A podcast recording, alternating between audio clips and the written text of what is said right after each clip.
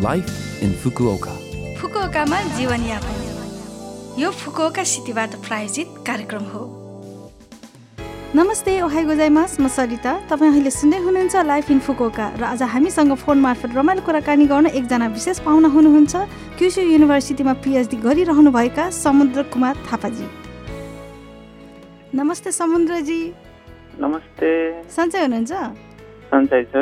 हजुर नि। म पनि एकदम सन्चै छु। धन्यवाद। आजको हाम्रो कार्यक्रममा तपाईँले समय दिनुभयो। थ्याङ्क यू कार्यक्रमको सुरुवातमा तपाईँको छोटो परिचय दिइदिनुहुन्छ कि? म समुद्र कुमार थापा। नेपाल घर चाहिँ गुल्मी। हजुर। अनि तपाईँ फुकोका आउनुभयो। के कारणले आउनुभयो? के को लागि आउनुभयो? कति वर्ष भयो? यहाँ के गर्दै हुनुहुन्छ? यसो बताइदिनुहोस् न हाम्रो श्रोताहरूलाई। म फुकुवाकाको एराउन्ड थ्री इयर्स हुन थाल्यो। हजुर हजुर। अनि म चाहिँ उच्च शिक्षाको लागि नेपालबाट जापान आएको। हजुर। फुकुवाकामा आएर क्युसु विश्वविद्यालयमा मास्टर्स सकिसकेपछि अहिले म विद्यावारिधिको पहिलो वर्षमा अध्ययन गर्दैछु। हजुर हजुर। ए धेरै प्रोग्रेस गर्दै हुनुहुन्छ है एजुकेसनमा हजुर।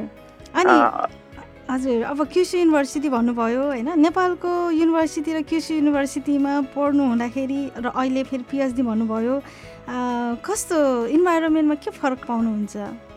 इन्भाइरोमेन्टमा अभियसली नै धेरै फरक छ। हामी नेपालमा चाहिँ कोर्स बेस क्लासहरू पढेर आएको स्टुडेन्टहरू जापानमा आएर हामी कोर्स बेस भन्दा पनि मास्टर्स र पिएचडीमा चाहिँ रिसर्च बेस कोर्स हुने भएको कारणले गर्दाखेरि चाहिँ रिसर्च रिलेटेड धेरै कुराहरू सिक्न अनि रिसर्चमा कस्तो समस्या आउँछ ग्लोबल कमिटीसित कसरी इन्ट्याक्ट गर्ने आफ्नो व्यक्तिगत कसरी डेभलप गर्ने अनि इन्टरनेसनल कम्युनिटिजहरूसँग कसरी इन्ट्याक्ट गर्ने पेपर कसरी काम गर्ने भन्ने कुराहरू धेरै कुरा सिक्न पाएँ।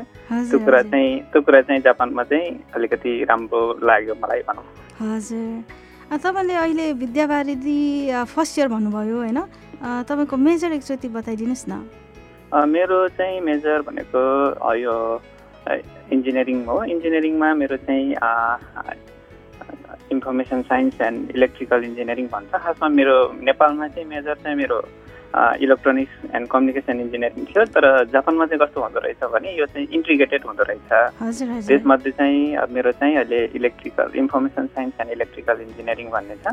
अनि त्यसमा चाहिँ मेरो मेजर चाहिँ म चाहिँ अहिले त्यो फाइभ जी कम्युनिकेसन अनि beyond B five G communication कस्तो हुँदैछ? के गर्न सकिन्छ भन्ने कुरामा चाहिँ अहिले रिसर्च गर्दैछ। हजुर। भनेपछि तपाईँको पढाइ चाहिँ एकदम अहिले लेटेस्ट टपिकमा छ भन्नु पर्यो होइन फाइभ जी भनेपछि? हजुर। हजुर त्यस्तै भन्नु पर्यो अब समुद्रजी हामी अलिकति कुरालाई चेन्ज गरौँ न है। तपाईँ फुकुका आउनुभएको तिन वर्ष भन्नुभयो है। तपाईँलाई फुकुका सहर कस्तो लाग्यो त? फुकोका चाहिँ म फुकोका आउनुभन्दा पहिला एक वर्ष चाहिँ टोकियोमा बसेको थिएँ।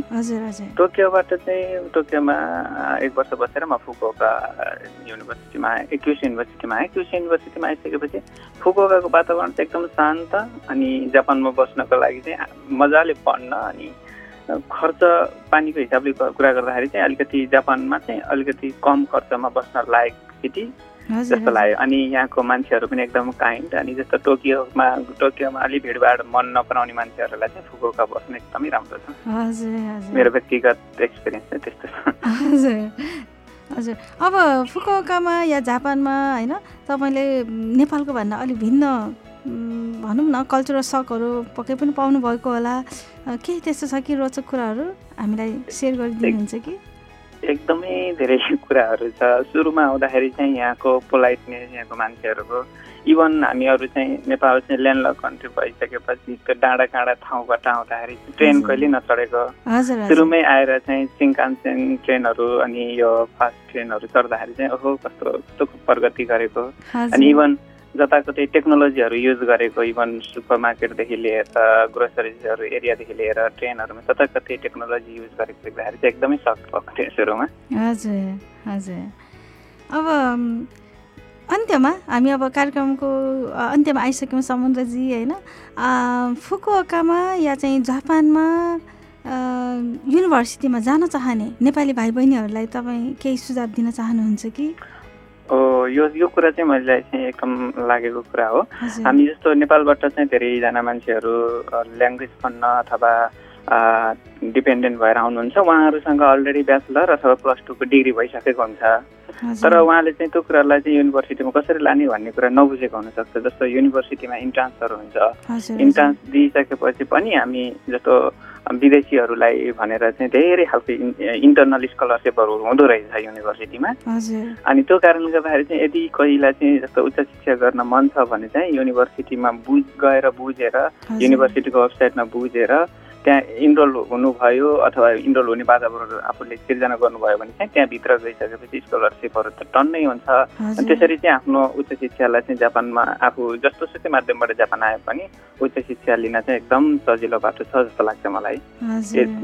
त्यसको लागि चाहिँ विद्यार्थीहरूले चाहिँ अब यसो युनिभर्सिटीको कुनै साइटहरू चाहिँ कस्तो छ कसरी लिने प्रक्रिया छ भन्ने कुरा चाहिँ हेर्न जरुरी छ।